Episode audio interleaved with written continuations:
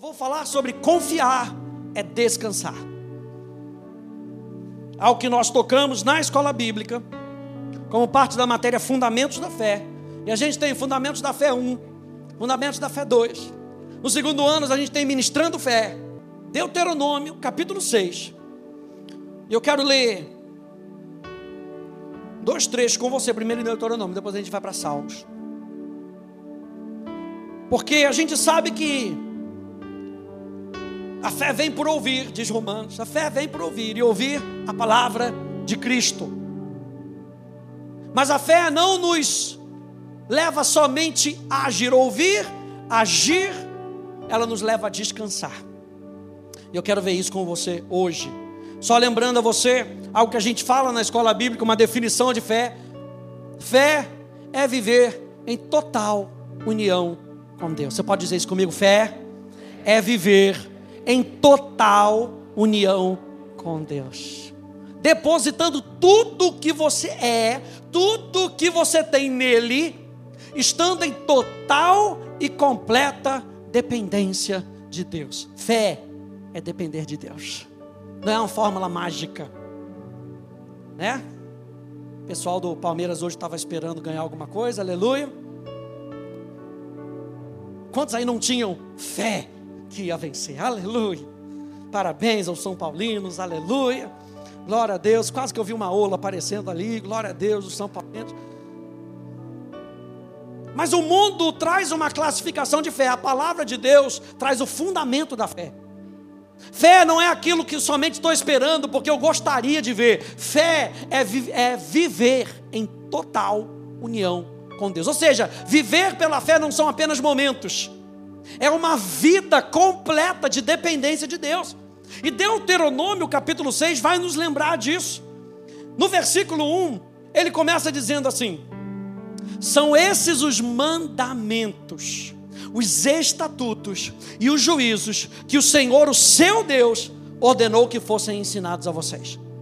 E o hebraico, quando ele está sendo escrito aqui, ele usa uma expressão bem enfática. Ele não está dizendo que é uma opinião que Deus deixou para mim e para você. Ele está dizendo, é um mandamento. Ele está dizendo, é um estatuto, é algo fixo, é um juízo, é uma palavra proferida. E ele continua dizendo, para quê? Para que, que Deus deixa esses mandamentos? Para que vocês os cumprissem na terra em que vão entrar e possuir. possuir. Presta atenção, gente. Tudo que Deus pede de nós, Ele está olhando para o nosso futuro. Se Deus fala algo para você, Ele está falando para você por conta do seu futuro, por conta daquilo que Ele já está vendo lá na frente. E Ele fala para você então: deixa isso, porque não vai se adequar lá na frente. Pega isso, porque vai se adequar lá na frente. E Ele está falando: pega esse mandamento, porque vocês vão cumprir esses mandamentos aonde? Na terra em que vocês vão entrar e possuir. Versículo 2. Para que durante todos os dias da vida de vocês. Está conseguindo ver que a fé não é só quando a gente vem para a igreja ou quando a gente quer pedir algo para Deus? Para quê? Para todos os dias da vida de vocês. Os seus filhos e os filhos dos seus filhos temam o Senhor, o seu Deus, e guardem todos os seus estatutos e mandamentos que eu lhes ordeno, e para que os seus dias sejam prolongados. Ou seja, o mandamento do Senhor, aquilo que Deus nos pede, nos leva a um relacionamento com Deus todo dia. O mandamento de Deus não é uma ordenança somente porque Deus gosta de dar ordens. O mandamento de Deus é para que a gente se relacione com Ele, é para que a gente viva com Ele. A própria palavra do Senhor é vida para mim e para você. Então, o que a gente encontra na palavra de Deus, e quando Deus deixa o mandamento, eu tenho que saber que esse mandamento tem que gerar vida no meu coração, tem que gerar vida na minha história, tem que gerar vida no meu dia. A segunda coisa que eu vejo nesse versículo 2 aqui é que aquilo que a gente pratica tem que influenciar a nossa casa. A gente tem falado muito isso na nossa série Oportunidades e Oposições. Aquilo que a gente pratica tem que abençoar a nossa casa e influenciar a nossa casa. Por isso é que a fé nos leva a praticar. A fé não é algo da cabeça, a fé é algo do coração. E quando está no coração, influencia os nossos hábitos. E influenciando os nossos hábitos, vai influenciar os nossos filhos. Quem diz amém a isso? A terceira coisa que eu vejo nesse versículo 2, quando fala que eu deixei esses mandamentos para vocês para que os seus dias sejam prolongados. Não quer dizer que você vai viver 999 anos. Oh, Jesus, tem misericórdia. 80 já está chegando lá. Não, dias prolongados aqui é uma expressão que significa viver bem. Você sabia que Deus quer com que você não sobreviva, com que você viva bem? E viver bem não quer dizer que você tem que ser rico, quer dizer que você tem que ter prazer naquilo que você tem. E Deus quer ser o seu prazer, meu Deus, Deus quer ser o seu prazer, onde você estiver, em que condição você estiver, Ele quer ser a sua suficiência. Por isso que fé é viver em total união com Deus, porque quando eu estou unido com Ele, não tem espaço para o dinheiro roubar o meu coração, para as coisas desse mundo roubarem o meu coração. Ele é tudo o que eu preciso. Quem diz amém a isso? Versículo 3, ele começa então dizendo: portanto, com base nisso, com base nos mandamentos, com base nessas promessas, escute Israel e tenha o cuidado de cumprir esses mandamentos, para que tudo lhes corra bem e vocês muito se multipliquem na terra que mana leite e mel, como o Senhor, o Deus dos seus pais, lhes prometeu. Verso 4, mais uma vez, escute Israel, meu Deus. Se tem algo que vai influenciar a minha fé e a sua fé, é a maneira como nós ouvimos. É a maneira como nós ouvimos o que Deus está falando. Sabe, eu estou me lembrando de uma situação que uma pessoa veio falar comigo, pastor, que encontro maravilhoso. Deus falou comigo, Deus falou comigo determinada coisa, até hoje eu estou esperando ele fazer aquilo que o que Deus falou com ele. Minha pergunta é: será que ouviu realmente Deus? Porque, gente, quando a gente ouve Deus, a gente tem a certeza do nosso coração. Quem é que vai dizer não para Deus? Me diga aí. Não levanta a sua mão, não, aleluia. Quando Deus mexe o nosso coração, a gente sabe quem é que está falando com a gente. E sabendo quem é que está falando com a gente, aquele que nos deu vida, nós respondemos a Ele com toda a nossa gratidão. Essa é o coração de um filho de Deus. E ele está falando escute, ou seja, a maneira como você escuta vai influenciar no seu destino. Ele diz: escute, Israel. O Senhor, o nosso Deus, é o único Senhor. Aqui é o chamar, o Shemar de Israel. Que eles cantam justamente essa porção. O Senhor, o nosso Deus, é o único Senhor. Essa aqui é a declaração de fé de Israel. E essa declaração de fé descreve quem Deus é. Olha só, ele está dizendo assim: o Senhor é o nosso Deus. Quem Deus é? É o Senhor, o nosso Deus. E depois descreve o nosso relacionamento com Ele, quando diz: Ele é o único Senhor, ou seja, Israel se colocando como servo de Deus. Ele é o nosso Deus e nós somos os seus servos. E nós vivemos para cumprir os desejos do seu coração. O que agrada ao nosso coração é fazer os desejos do seu coração.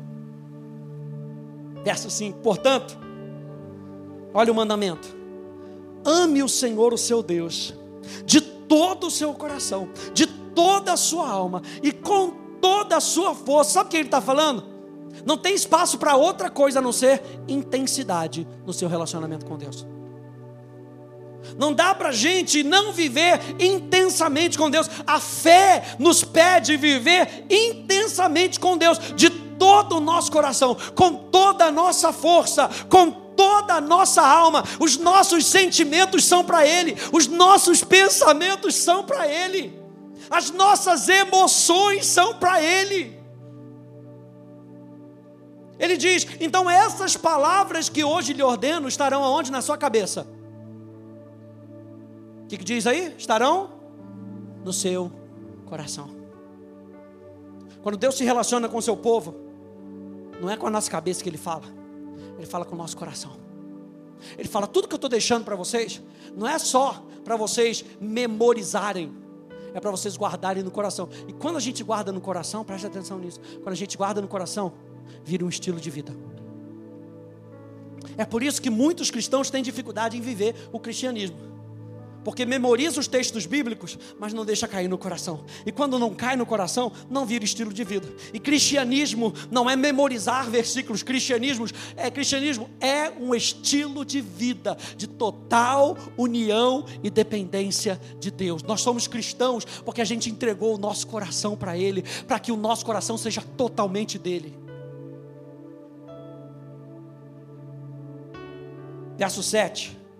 Ele diz: Você as inculcará a seus filhos, e delas falará quando estiver sentado na sua casa, andando pelo caminho, ao deitar-se e ao levantar-se. Ou seja, o nosso relacionamento com Deus, gente, deve ser algo contínuo e constantemente lembrado. Durante a semana, você se lembra de Deus? Durante a semana, você lembra a sua própria mente de Deus? Você lembra o seu próprio coração de Deus?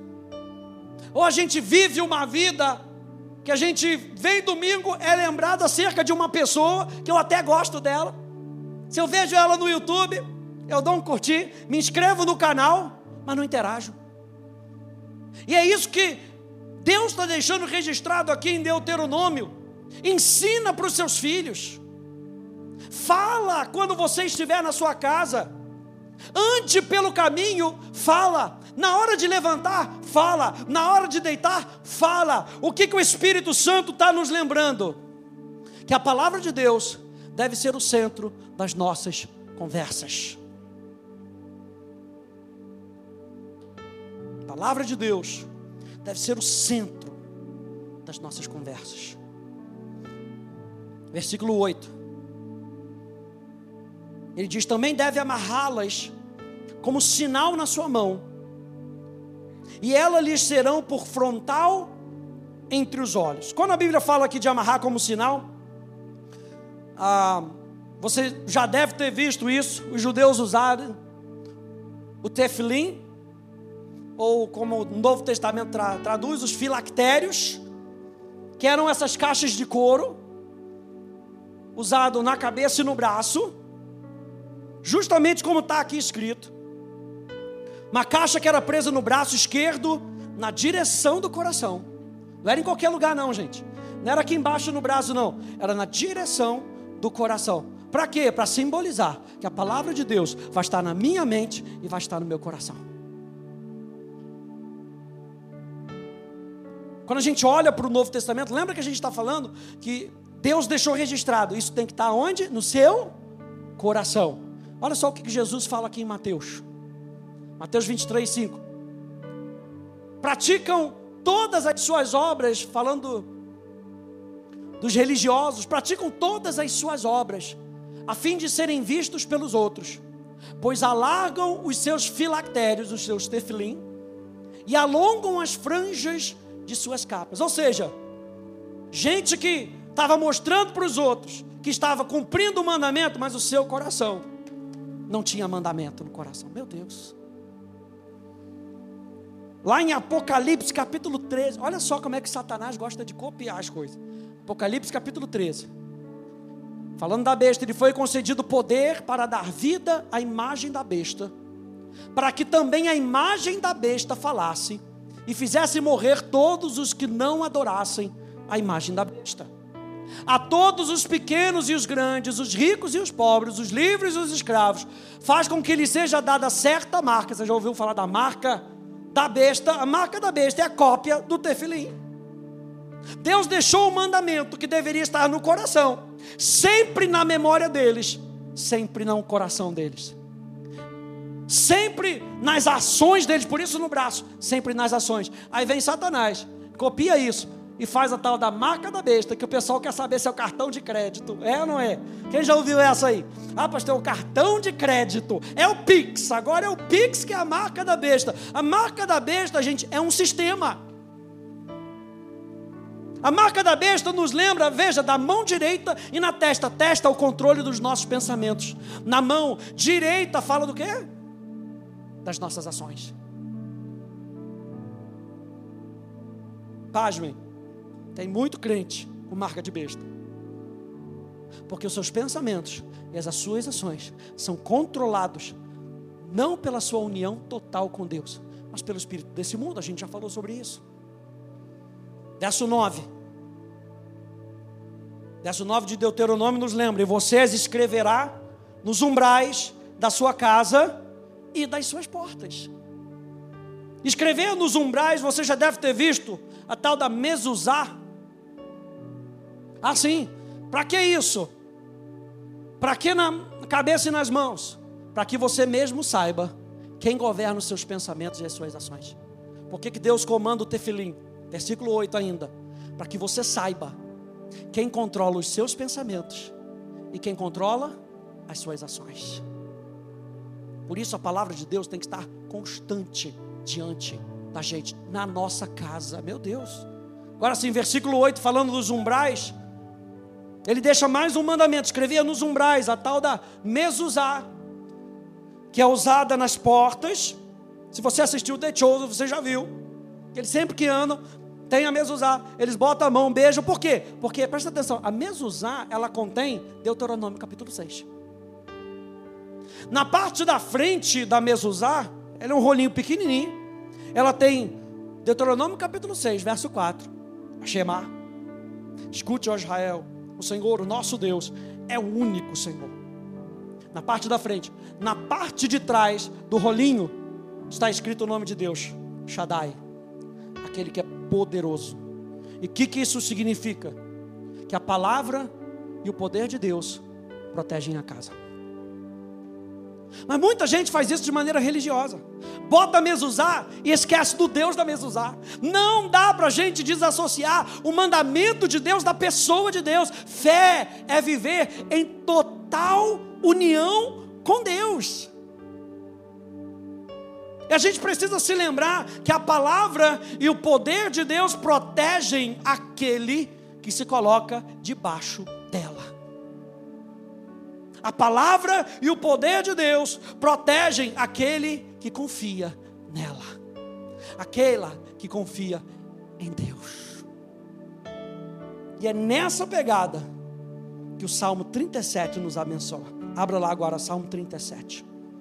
A gente ainda está falando sobre fundamentos da fé.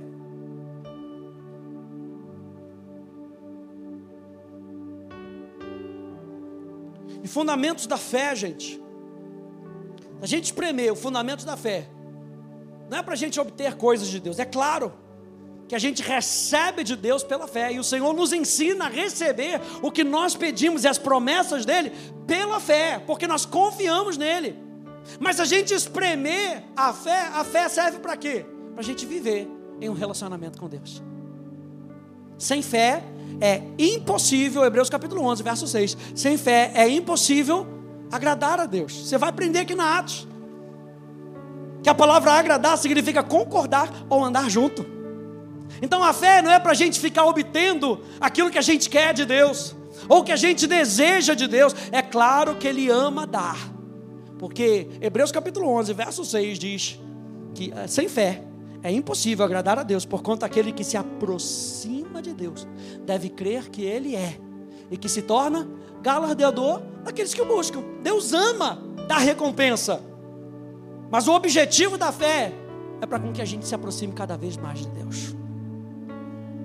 Salmo 37, verso 3 até o verso 5. Então vai dizer: confie no Senhor e faça o bem habitarás na terra e verdadeiramente serás alimentado. Deleita-te também no Senhor e te concederá os desejos do teu coração. Entrega o teu caminho ao Senhor, confia nele e o mais ele fará. Primeira palavra que a gente vê aqui é a palavra confiança. Confiar. E Deuteronômio capítulo 6, por que, que eu li Deuteronômio capítulo 6? Quando eu estava lendo Salmos 37, me remete logo a Deuteronômio 6, porque Deuteronômio 6 fala de confiar em Deus. Amar a Deus é confiar em Deus. Ah, você ama Deus? Eu amo, você confia? Se você não confia, você não ama. Hello? Amar é confiar em Deus. E a primeira palavra assim, aqui é a palavra bater. E bater no hebraico significa confiança, segurança e ousadia. Quem confia tem ousadia. Olha só, Hebreus capítulo 4, no verso 16. Diz, portanto, aproxime. Lembra que a fé está falando da gente ter um relacionamento com Deus. E o escritor de Hebreus está dizendo, portanto, aproximemo-nos do trono da graça com confiança, a fim de recebermos misericórdia e encontrarmos graça para ajuda em momento oportuno. Provérbios capítulo 28, no verso 1 aqui na tela, diz: Fogem os perversos, sem que ninguém os persiga, mas o justo é intrépido como leão.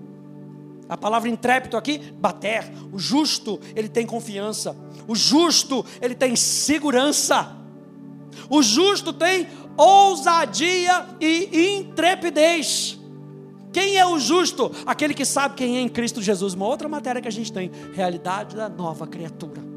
Aquele que sabe quem é. A Bíblia fala tanto dessa justiça, de, gente, que diz que pode por muito, por muita eficácia, a súplica do justo. Não é a súplica ou o pedido de qualquer pessoa, é a súplica do justo. Gente, quando você pede como escravo é uma coisa. Como você pede como órfão é outra coisa. Quando você pede como filho, é completamente diferente. O justo é aquele que sabe quem ele é, que ele foi santificado, justificado em Cristo Jesus. Quanto mais você sabe isso, quanto mais você tem isso no seu coração, Gente, mais move o coração de Deus. Pode, por muita eficácia, tem muito poder a súplica do justo. E a gente tem uma matéria só para falar sobre isso. Realidade da nova criatura. E qual é a base dessa confiança, gente? Qual é a base dessa confiança na nossa vida? Deuteronômio capítulo 6 vai nos lembrar: o Senhor é o único Senhor da nossa vida. Por isso que quando a gente aceita Jesus, a gente não aceita Ele como Salvador, apesar dele ser apresentado para a gente como Salvador, Romanos vai nos dizer que a gente precisa aceitar Ele no nosso coração como Senhor da nossa vida, porque quando a gente aceita Jesus como Senhor da nossa vida, a nossa confiança está completamente nele. E aí Ele traz a salvação dele, porque o nome dele é salvação. Meu Deus! A segunda coisa que a gente vê aqui em no Salmo 37, confia no Senhor e faze o bem. Só para lembrar que fé em ação é confiar e fazer. Ah, você tem fé? Então me mostra quais suas ações. É o que o apóstolo Tiago diz. Não dá para separar fé de obras. Se você confia, você faz. E a chamada para a gente dentro desse relacionamento é faz. Confia e faz. A terceira coisa que a gente vê aqui é que o resultado da fé é o descanso. Eu disse para você, tema da minha mensagem de hoje: confiar é descansar. O resultado da fé é o descanso. Ele diz: habita na terra e alimenta-se da verdade. A palavra habitar aqui é a palavra shaken. E shaken significa habitar. Olha só que interessante. Permanecer. Está vendo que a fé não é um desejo?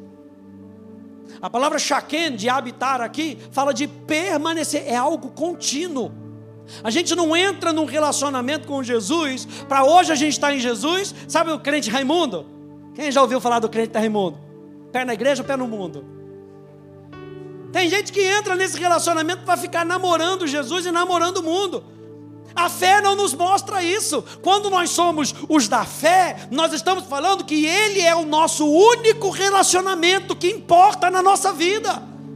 Por isso que a palavra chaquena aqui está falando habita. Ele está falando permanece, descansa e continua. Meu Deus, essa é a sua jornada com Cristo, é a minha jornada com Cristo. Permanecer descansar e continuar. Meu Deus. Estou falando pouco para você repetir para os irmãos, né? Estou sentindo falta. Aleluia. Veja, é no lugar de descanso que somos alimentados pela palavra e pela fidelidade de Deus. Ele diz aqui: habita na terra e alimenta-se da verdade. A mesma palavra para verdade aqui é a mesma palavra para fidelidade. Então veja que por trás da verdade, oh aleluia, por trás da verdade está a fidelidade do caráter de Deus. Você lembra que Abraão creu em Deus, e porque ele creu em Deus, ele recebeu a promessa. Creia no caráter de Deus, a gente já falou sobre isso na nossa série Eu Vivo pela Fé. Não dá para habitar ou permanecer, ou até mesmo nos alimentar da verdade, sem confiar em Deus. Você não vai pegar esse livro, sentar na sua casa, falar Espírito Santo, fala comigo, se você não confiar que Ele vai falar com você. Ei, deixa eu falar uma coisa para você. Você está no relacionamento com Jesus? Espere Ele falar com você. As nossas vidas são tão agitadas, quem está comigo? São tão cheias de compromisso, tão cheias de coisa. A gente senta para ler a palavra e já termina, não espera nem ele comunicar o que ele quer comunicar. E a gente tem o um autor juntamente com a gente. Fé é viver em total união com Deus. Fé nos leva a pensar em relacionamento. Como é que eu descanso, pastor? Se confiar nos leva a descansar, como é que eu descanso? Olha só Isaías 55, verso 2. Por que, que vocês gastam dinheiro naquilo que não é pão, aquilo que não é essencial? Estão correndo para cá, estão correndo para lá. Ou o seu suor, o que fala de trabalho. Você sabia que o, o sacerdote no Antigo Testamento, ele tinha que vestir, a vestidura dele era uma vestidura branca, feita de linho. Ah, pastor, que chique de linho. Não, era para que ele não suasse. Porque o suor fala de trabalho, trabalho braçal, trabalho do homem. E a mesma coisa que o Espírito Santo está trazendo aqui através de Isaías. Por que, que você gasta o seu suor naquilo que não satisfaz? Ouçam mais uma vez, olha Deuteronômio, escutem, ouçam com atenção o que eu digo, comam o que é bom, e vocês irão saborear comidas deliciosas. A palavra deliciosas aqui nos lembra da palavra deleite, aner, que é algo suave e delicado. Comam coisas deliciosas, algo suave e delicado. Eu sempre lembro daquela, da, daquele da net. A gente cresceu, a gente não tinha muito dinheiro. Quando conseguia comprar da net, o original, que hoje o gosto está muito ruim, né? Você pegava aquele da net original, pegava uma colherzinha menor possível para você pegar e se deleitar. Você lembra do, do comercial? Não posso, estou comendo meu da net. Você lembra? Pegava e comia o mais devagar possível. E eu sempre me lembro de algo suave e delicado. A palavra neg significa algo que deve ser preservado e cuidado. Ou seja, algo precioso. Ele está falando aqui, nesse deleite de você se deleitar da verdade, de você saborear comidas deliciosas, trate aquela comida que você está recebendo como algo precioso. Aliás, estou preparando as minhas séries, tudo um em cima da outra, aleluia. Estou preparando uma série chamada Ouvinte e Praticante. Será que a gente tem se preparado para ouvir a mensagem, saborear a mensagem e se desfrutar e desfrutar da mensagem? Ou será que a gente chega e já fica olhando? Pastor, já passou do horário. Ai, Jesus. E agora? Gente, dê tempo para o Espírito Santo. Outro dia eu estava conversando aqui com mais pessoas. Estava falando, gente, hoje, hoje em dia, a gente só tem um encontro. E a gente quer que o encontro seja o mais rápido possível. Só tem um. O resto a gente divide nas conexões. Agora a gente tem live, vai ter atos. Mas presencial a gente só tem um. Vamos aproveitar o tempo. Vamos aproveitar o tempo e vamos nos deleitar. Será que você vem para a igreja, igual o salmista diz, alegrei-me, quando me disseram, vamos à casa do Senhor, eu vou encontrar os meus irmãos. Como a Paulo falou, os irmãos tudo problemático, mas quem não é, eu também sou, aleluia. Os irmãos tudo em construção, a gente tinha que vir com uma plaquinha, não é verdade? Estou em construção, estou demorando mais que os outros, mas continuo em construção, aleluia. Será que a gente se deleita? E aqui está falando algo precioso. O que, é precioso para você? Aquilo que é precioso a gente gasta nosso, nosso tempo, a gente já falou sobre isso. Então, gente, considere a pessoa e a palavra de Deus como preciosas para você quando ele falar com você. A gente começou com Deuteronômio capítulo 6. Escuta que Deus vai falar. A gente está em Salmo 37. Se a gente escutar e a gente valorizar com o nosso coração, a gente vai aprender a confiar. E quando a gente aprende a confiar, a gente descansa. O relacionamento se torna prazeroso, não se torna chato encontrar com Jesus. Se torna prazeroso.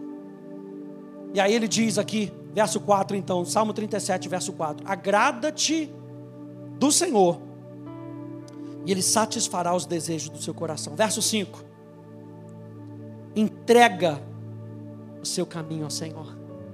A palavra caminho, ela fala de estilo de vida ou hábitos.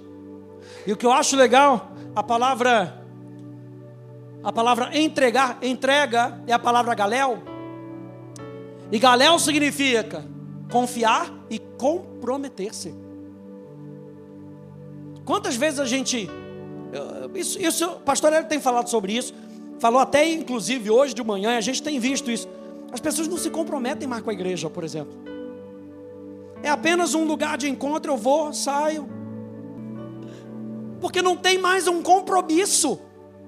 Não tem mais um compromisso com a palavra, não tem mais um compromisso com Deus da palavra, não tem mais um compromisso com os irmãos. Presta atenção, se você está sendo edificado, olha aqui para mim. Você está me edificando. Você acha que eu estou numa posição exclusiva só porque estou aqui em cima? A sua construção faz parte da minha construção. E tem muita coisa que a gente aprende com os irmãos. Eu não sou pastor, eu não sou líder porque eu estou exaltado.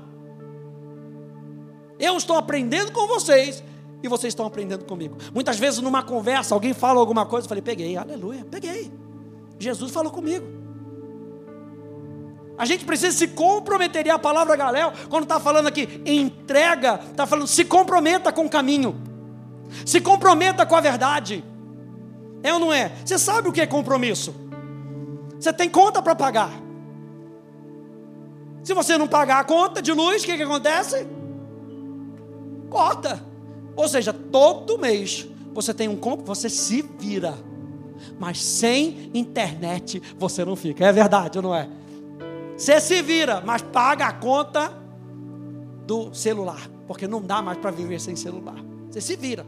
Trabalha em dois empregos só para pagar o celular do iPhone novo que comprou. iPhone já está no iPhone o quê? 17, aleluia.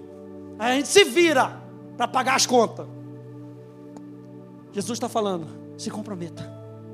E onde é que ele começa? Isso tem que estar no seu coração. Isso tem que ser um prazer. O nosso compromisso com Deus não tem que ser obrigação. O nosso compromisso com Deus tem que ser deleite. Fé é viver em total união com Deus, dependendo dele a nossa vida inteira. Galéu então significa tem o um sentido de rolar algo sem dificuldade. Ou seja, entrega. Não fica guardando para você não. Entrega. Sem resistência. Entrega está falando, eu abro meu coração, Jesus. Trabalhe em mim. Sonda o meu coração. Lembra do Salmo 139? Sonda o meu coração. Vê se há em mim algum caminho mal. E me guia pelas veredas da justiça. E me guia pelos teus caminhos eternos. Me guia. Não ofereça resistência, gente. Eu e você, eu sempre falo isso, essa é uma frase que eu gosto de falar. A gente tem que aprender a atrapalhar menos. Isso, isso aí você tem que ter no seu, no seu espelho, na sua geladeira. Eu tenho que aprender a atrapalhar menos o Espírito Santo. E por isso o salmista diz aqui: entrega, não ofereça resistência, entrega o teu caminho ao Senhor, confia nele, no que, que a Bíblia diz, e o mais, ele fará. Então, descansar, gente, implica muitas vezes ficar em silêncio, parado, esperando. Salmo 91, verso 1, verso 2 nos lembra: aquele que habita. A gente já viu isso. Ele faz um jogo de palavras ali, habitar e descansar. Quem permanece, descansa. Aquele que habita no esconderijo do Altíssimo e descansa à sombra do Onipotente, é Ele quem diz assim: olha a ousadia, olha aí a confiança. Confiar é descansar. Quem é que descansa? Aquele que diz com ousadia: Tu és o meu refúgio e a minha fortaleza, o meu Deus em quem eu confio.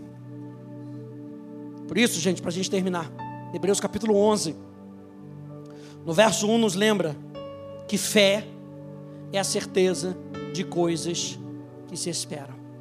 Por quê? Porque você ouviu algo de Deus, porque você guardou no seu coração, porque você confiou naquilo o que Ele disse, e que você está esperando pacientemente no caráter fiel daquele que fez a promessa. Isso é só um gostinho daquilo que a gente ensina na ato, gente. A gente tem muito mais, muito mais. São muitas matérias, primeiro ano, segundo ano, para edificar a sua vida. Sabe, para te dar base e fundamento e constância. Por que, que eu acho interessante, gente? Eu fiz Atos, depois eu fui para fora, fiz a rema. Ou seja, estudei duas vezes. Pode subir, isso. Estudei duas vezes. Pastor Hélio sempre fala, a gente estuda todo ano. A gente que é professor, a gente estuda todo ano. Por quê? Porque a gente precisa dessa constância no nosso coração. Da gente continuamente confiar e saber descansar naquilo que Deus falou, naquilo que Deus é, na promessa que Deus fez. E a nossa chamada para você nesse ano é não fica de fora disso não. Vem se encher. Dá um passo de fé. Ah, pastor, mas e o financeiro? E o mais ele fará. A gente fica, gente, a gente fica preocupado com o negócio de dinheiro. Meu Deus do céu. E o mais ele fará. Ele não fala para buscar a Deus em primeiro lugar e todas as outras coisas nos serão acrescentadas. Confiar é descansar. Vou dar um passo de fé. Eu vou dar um passo de fé. Vou acreditar. Vou colocar o meu coração. Vou ser alimentado pela palavra. Minha chamada para você. Vem fazer atos esse ano. Desse passo de fé. Tudo aquilo que a gente ministra, gente, vai abençoar a sua vida. Por quê, gente? Porque você vai imergir na palavra. Essa mensagem te abençoou hoje? Me abençoou pra caramba. Quando eu fiquei me lembrando que para eu confiar, ou quando eu confiar, Deus vai trazer descanso para a minha vida. Sabe por quê? Porque é Ele quem nos sustenta. Quem está comigo nessa noite? Fique de pé, por favor.